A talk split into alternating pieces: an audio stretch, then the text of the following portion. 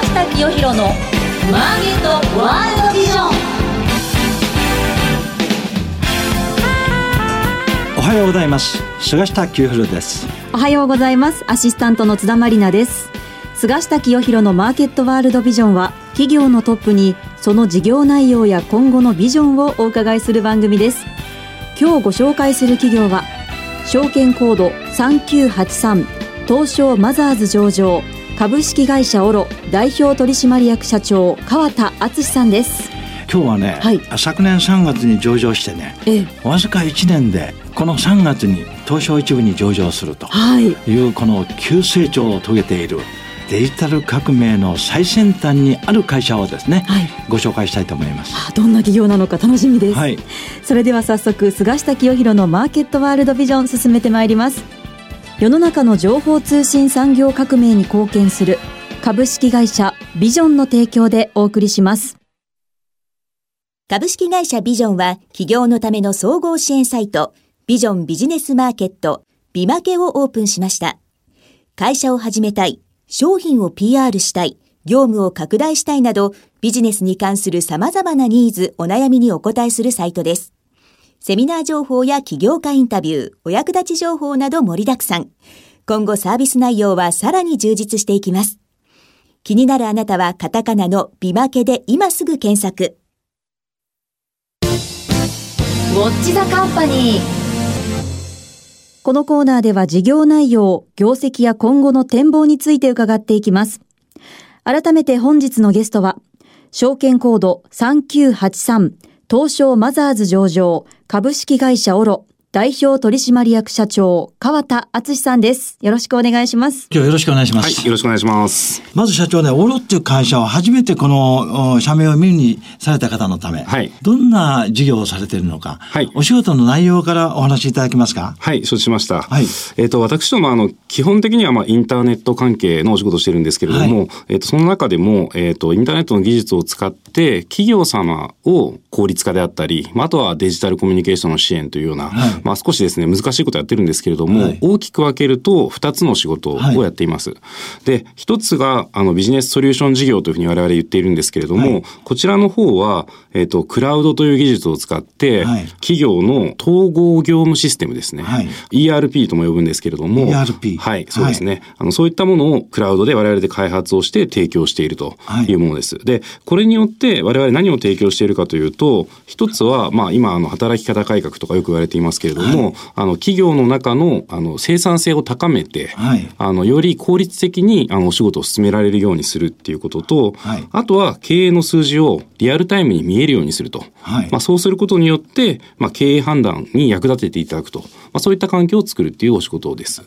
で、もう一つコミュニケーションデザイン事業というのをやっているんですけれども、はい。こちらの方はですね、インターネットを活用して、はい。あの、企業の、えーとデジタルマーケティングの支援というのをやっています。はい。で、具体的に言うと、比較的大型のあのウェブサイトを構築したりとかですね、はい。あとはブランディングの中でウェブ、インターネットをどのように活用すればよいのかっていうのを、あの我々の方でお客さんにご提案をして、で、それを我々の方で作って、で、それを我々の方で運営をすると、まあ、ワンストップフルサービスで、えー提供するというのを一つやっております。なるほど。はい。その二つの日本柱のビジネスをまあ持っておられるわけですね。はい。今社長のお話をお聞きしただけでですね、今の IT 社会、デジタル革命のね、最先端でお仕事をね、されてるんじゃないかと、りがとうございます。こう思うんですね。はい。でまあ、今のお仕事の内容をですね、一般のお投資家の方々、はい。あるいはユーザーの方々にもう少しわかりやすくはい。お聞きいただくためにですね、はい。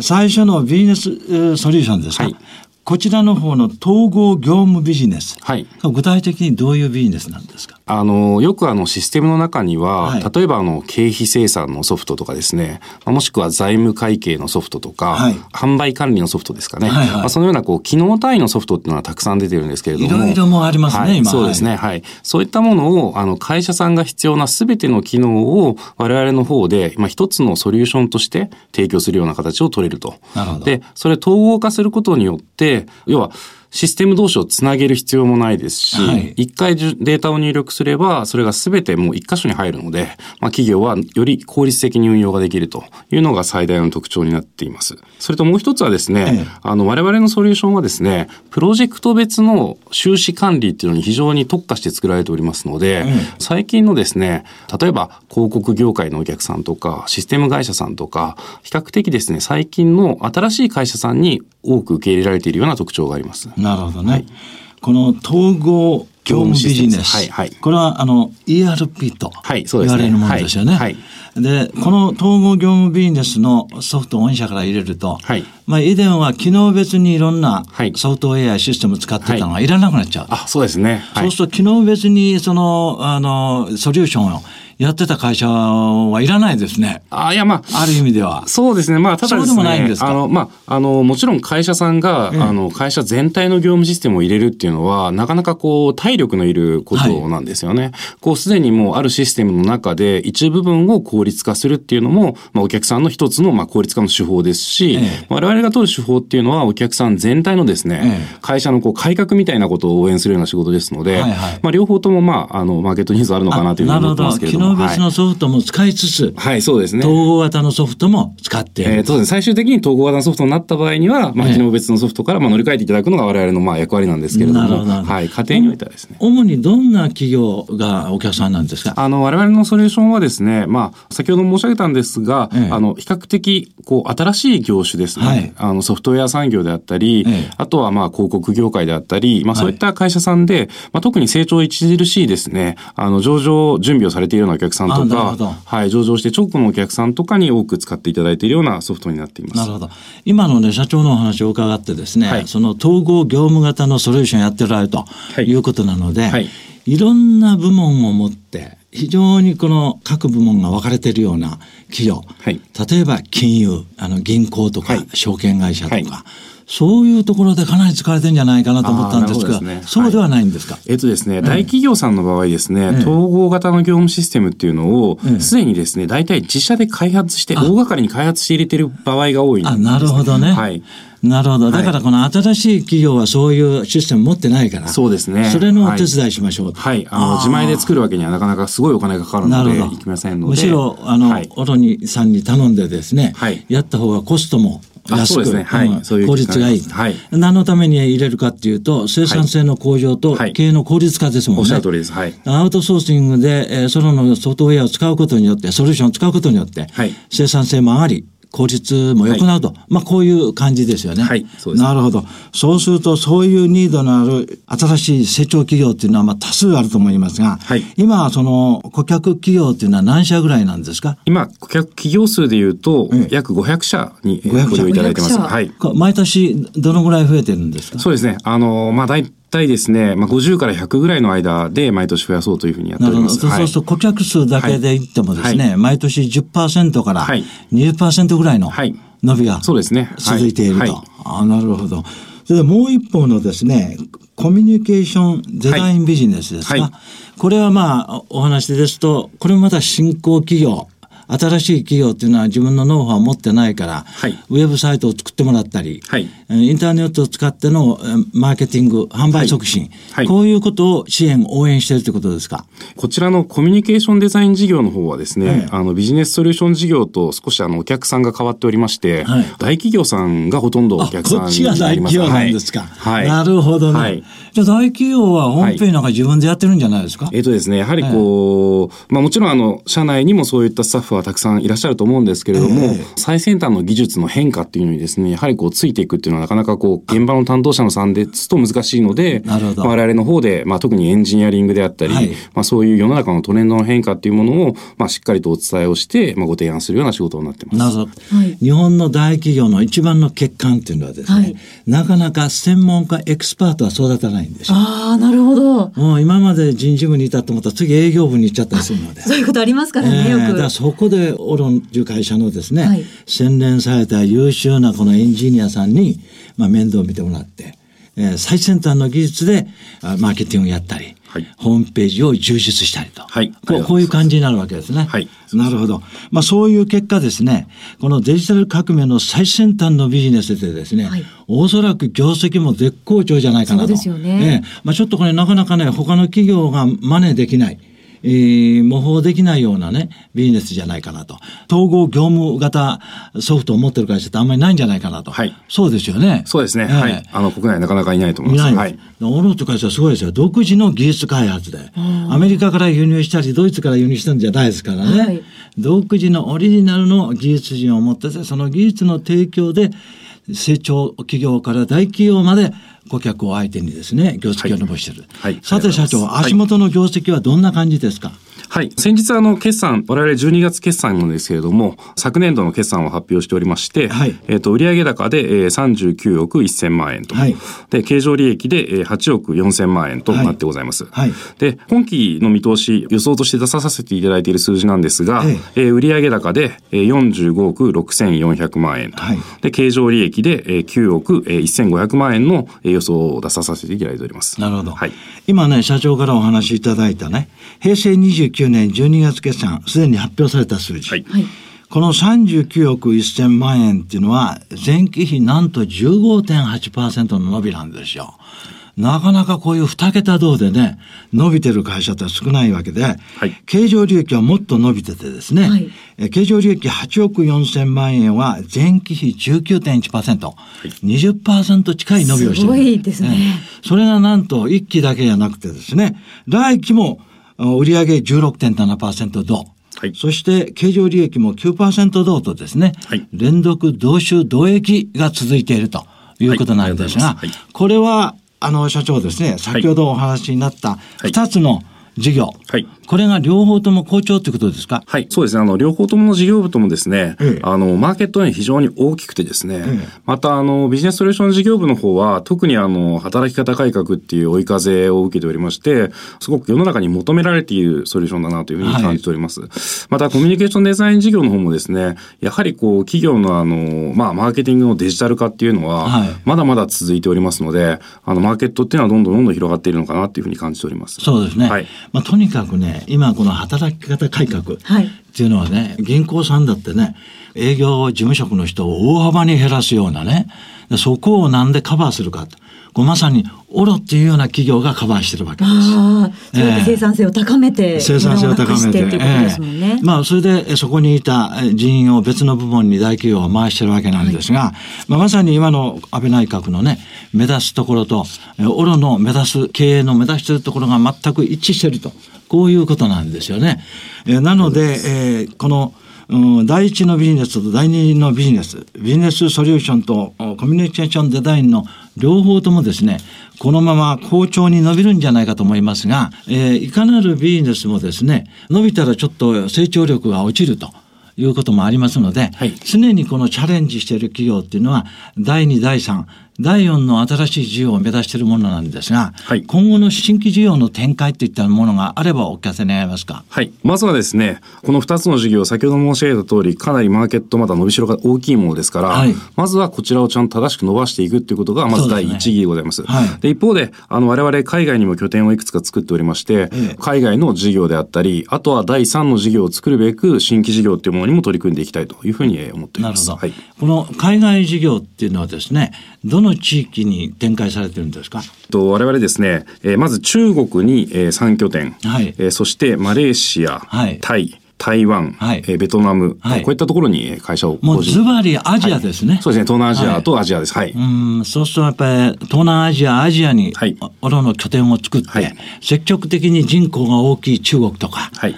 その企業や人が多いところのマーケットをですね、はい。これから開拓していこうと、はいこういうところですね、はい。今、国内ビジネスと海外を分けると、どんな比率なんですか、あ、まだほとんどですね、あの、ええ。国内の売り上げがほとんどを占めておりまして、ええ。まあ、海外はこれからまあ、拠点として、とまずは今準備段階というふうに考えていただければとなるほどね思っています。。国内だけでですね、この十数パーセントも伸びてるので、はい。まあ、あの、今期以降、海外が中国でもね、はい。タイもやってます。はいベトナムタイ、ベトナム、みんな人口も多いし、企業も多いところですから、海外事業展開が成功すればですね、はい。今のようなこの数字じゃなくて、えー将来この売上や経常利益がはい。30%どう、40%どうとはいいうようなことになる可能性も十分あるんじゃないですか？はい、目指して頑張っていきたいと思います。はいはい。ということでですね、足元絶好調ですが、さらにこの2、3年先のね、業績成長に期待がかかるオロっていう会社なんですが、はい後半はですね、このおオロっていう企業の目指すところ、お社長の経営理念といったようなことを中心にお聞きしたいと思いますので、よろしくお願いします。はい。続いてはこのコーナーです。マイビジョンここからは企業のトップが考える、これからのビジョンや人生のターニングポイントなどについてお話しいただきます。前半ですね、オロっていう企業の事業内容や今後のまあ経営戦略に近いものをお聞きしたんですが、はいかなる企業も2、3年、4、5年のお目標でなくてですね、例えば10年後のオロがどうあるかというようなことをお考えの経営者がほとんどなんですが、そういった中期長期の経営目標というか、オロっていう会社の目指すところ、はいそれをまずお話しいただけますでしょうか？はい。我々ですね、会社を設立するにあたって、はいえっ、と、まあ、経営理念というものを定めております。はいで、まあ、あの、経営理念の中にはですね、あの、3つ大切にしている言葉がはいあの入っておりまして、はいまず1つは、世界に誇れるものを作ろうと。はいまあ、これはですね、あの、組織であっても、製品であっても、サービスであっても構わないんですけれども、はいあの、とにかく日本ではなくって、世界を目指そうと。はいまずこれを、あの、設立時に決めております。いいですね。はい、はいそれともう一つは、より多くの人々に対してより多くの幸せ、喜びをというふうに書いてあるんですけれども、はいこれもですね、より多くのという、まあ大きなところを目指していくっていう言葉と同時にですね、ええポジティブなことを仕事に選んでいこうと。はいまあですので、まあ世の中にとって、まあ我々の仕事を通じて世の中がどんどん良くなっていくような、はいまあそういったことを仕事として選んでいこうというふうにあの決めています。はいはい。で、最後に3つ目なんですけれども、えー社員全員の自己実現を達成しようと。はい我々やはりこう、特に人があの重要となるようなえー会社でございますので、あの社員全員ですね、働きながら、まあこの会社に入ってよかったなと、そういったようなふうに思ってもらえるような会社を目指したいと、そういうふうに考えております。なるほどね。はい。まあ、あの、三つの経営目標っていうか、経営理念。はいもう、創業の時からはっきりね、はいこの社長は持っておられるということで、社長以下、社員の方々もですね、この三つの理念には納得だと思うんですね。はいまずは世界に誇れるような企業、はいグローバル企業。はいまあ、かつてはですね、日本がものづくり大国の時には、ソニーとか、はいトヨタとか、はい。世界に誇れる企業が出てるんですが、はい。今はこの IT 社会、はい。地下革命の時代、はい。ということでですね、はい。このオロという企業がい。目指しているようなビジネスの中から、はい。世界に誇れる企業が出てきそうだと。え今のところですね、まだ出てないとい。う感じなんですよね。はい。まあ、あの、先行して出てきた楽天とかね、はい。ちょっとお規模の大きいところも出てきてますが、はい。まあ、かつてのようなね、ソニーやトヨタのようなインパクトのね、ある企業は出ていないので、はい。もうぜひオロにはですね、はい。そういうグローバルにですね、はい。インパクトのある会社になってもらいたい。はい。ありがとうございます。そのために、先ほどおっしゃったようにはい、す、で、に、えー人口大国の中国や、はい。あー非常にあの日本に近いですね、親日感がある、はい。ベトナムナムやタイや、はい。そういうところに進出されてますから、まずはこの海外展開をさらに積極的にしてですね、はいはい拠点を20、30増やしていくということが世界に誇れる第一歩だと思いますが、はいいかがですか？そうですね。やはりこう、設立時から世界を目指そうと、まあ、これ強く思ってのしあの海外進出も兼ねておりますので、え我々ですね、決してこの日本の会社というよりはですね、世界の会社としてまあ大きくなっていければなというふうにえー考えて、あの、推進していきたいなと思ってます。そうですね。はい。まあ、こういうそのデジタルのマーケティングの仕事ややソリューションでの会社っていうのはもともとですね、国境なきビジネスですよね。はいボーダーレスビジネスですよ。そうですよねまあ、世界中の知恵が集まって最先端で仕事するということなので、はいまあ、目指すところはグローバル企業と、はいおいうことになると思うんですね。まあ、そういう中でですね、大事なことはですね、はいオロっていう企業のブランディングだと思うんですね。はいあソニーやトヨタがどうして強いかというと、製品にブランドがあるからなんですね。そうですね。はい。オロが、この、お今、目指しているブランディング。はいこれは何ですか？我々、あの、まず一つはですね、あの、二つ大きく異なる事業をやっております。はい。で、これ、あの、創業時にこういった事業をやろうというふうに決めていたわけではないんですね。はい。まあ、そういった意味で言うと、我々は、あの、創業時に決めていたことは先ほど申し上げた経営理念、あの、世界に誇れる、かつ、あの、ポジティブなことを仕事にして、はい。より多くの人たちを集団として集めていきたいと、はい。そういうふうに強く思っているんです。ええ。まあそういった意味で言うと、企業のブランディングっていうのは非常に難しいんですけれども、ええ。あの、IT っていうのは、まあ、どちらかというと、こう世の中を少し無機質にしていくようなはい方向性があると思うんですけれども、そうではなくって我々は IT を使ってこう世の中を少し温かくしていけるような仕事をまあ作っていければなというふうに思っておりますので、まあ、そういったような印象が、まあ、この、まあ、社名であったり、まあ、我々のコーポレートの、まあ、なんていうか、こう、ロゴを見たりですね、そういう時に感じてもらえるような企業になりたいなというふうに思っております。なるほどね、はい。先ほど社長がおっしゃったように、この企業の一番大事なところは人材なんですね。優秀な人をいかに集めるかと。いうことなので、今おっしゃったこの目指すブランディングはですね、オロという企業の中から、まあエンジニアだけじゃないと思いますが、はい社長をはじめとして、世界に通じる人材が出てくるかどうかと。はい。ここがすごい重要だと思うんですよ。まあそういう意味ではですね、ミスター川田とはい言えばね、世界中ではオロの社長かと分かるような、例えばロンドンエコノミストの表紙に出るようなね、そういうところまでぜひ社長頑張ってくださいよ。はい頑張りたいと思いますええで、まあ、あー最後にこの第2、第3のね、人々の幸せに貢献するビジネス。また、社員が幸せになる。この会社に入ってよかったなと。はい社員の人生が豊かに幸せになる。ここを目指しているっていうのは当然のことでですね。はいまあ、ほとんどの会社がそういうのを目指していると思うんですね。まあ、それに加えてですね、ぜひすでに上場されてますので、はい。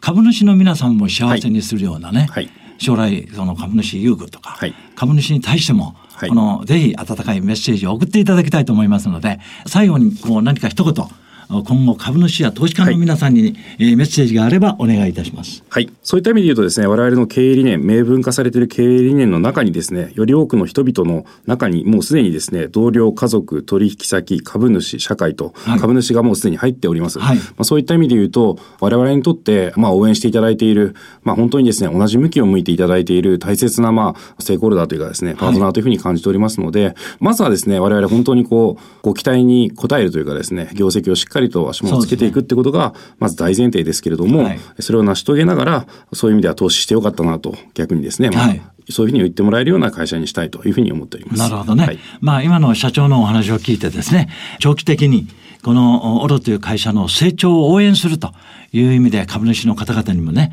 喜んでいただけるような業績をぜひ今後も達成していただければと思います。今日は本当にありがとうございました。はい、とんでもないです。ありがとうございました。本日のゲストは証券コード3983東証マザーズ上場株式会社オロ代表取締役社長川田敦さんでした。東証一部上場、証券コード9416ビジョンは二刀流で成長を続けています。一つは業界シェアトップクラスを誇る海外用 Wi-Fi ルーターレンタルサービスグローバル Wi-Fi。訪日外国人向け忍者 Wi-Fi も好評です。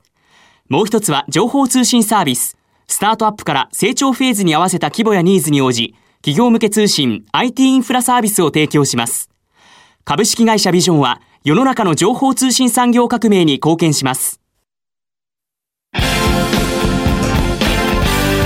平下清弘のマーケットワールドビジョン番組もそろそろお別れのお時間です。菅下さん働き方改革っていうのも本当に言われてますから、はい企業の生産性を高める環境づくりっていうのは素晴らしいですね。そうですね。その働き方改革をはい。進めるのに絶対必要な企業です。そうですよね、えであの実はあの収録終わった後社長にオロのロゴの横にあるキャラクターのステッカーをいただいてしまったんですが、ええ。このキャラクターもなんかこう世界中に愛されそうな可愛らしいキャラクターですよね。そうなんですね。あの誰が聞いてもすぐわかるね、はい。覚えやすいこの語呂の社名にしたらしいんです。ああそうなんですね、はい。ぜひぜひたくさんの海外でもね活躍してほしいと思います、もうグローバルで有名になってほしいですね。さて次回の放送は3月26日8時35分からです。ゲストには株式会社フィックススターズ代表取締役社長三木聡さんをお招きします。それでは次回の放送もお楽しみに。世の中の情報通信産業革命に貢献する株式会社ビジョンの提供でお送りしました。